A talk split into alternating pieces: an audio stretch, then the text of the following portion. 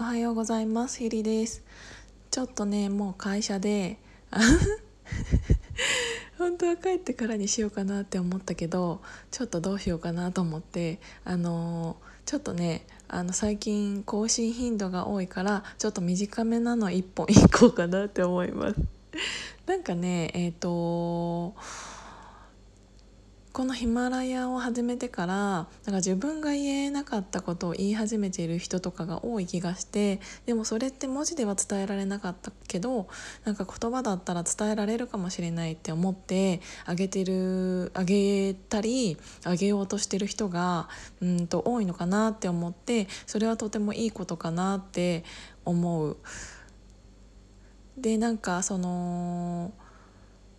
うん真面目な話とかをする時ってどうしてもそれまで例えばあのふざけてばっかりいた自分のキャラがキャラが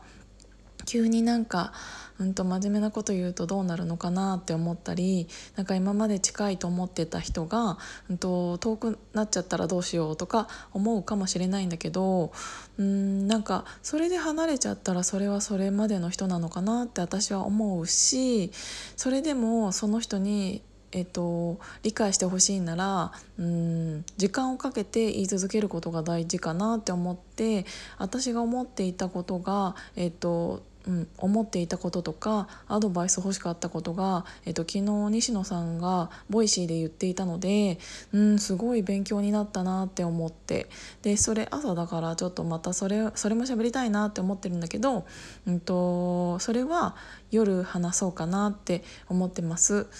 なのでなんか自分を今からうんとそういうところで出そうとしている人は、うん、ただちょっと注意してほしいのが私が何様だって思うんだけどなんか自分もそういう経験があるから、えー、と余計思うんだけどあの自分が例えばこうだと思うっていうのを伝えました。伝えたつもりです。けどうんと相手がそれを1回で理解してくれるっていうことをうん求めない方がいいかなって思ってる。なんか自分の頭の中ではずっとやりたかったことで蓄積があるのかもしれないしそれに歴史があるからやっと言ったっていうので、ね、こんなに私伝えたから、えーと、ちゃんと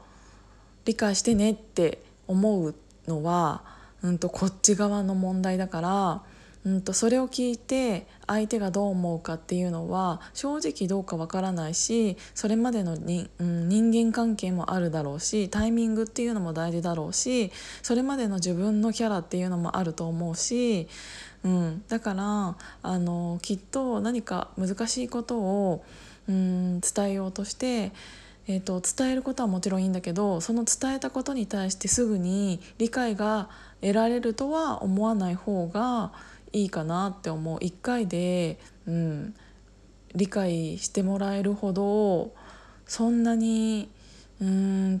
て言うんだろう。伝えるのが私たちはうまいとも思わないしそこには時間が必要だったりするから伝えることっていうよりもその人との時間みたいな分かってほしい人との時間みたいなのがあ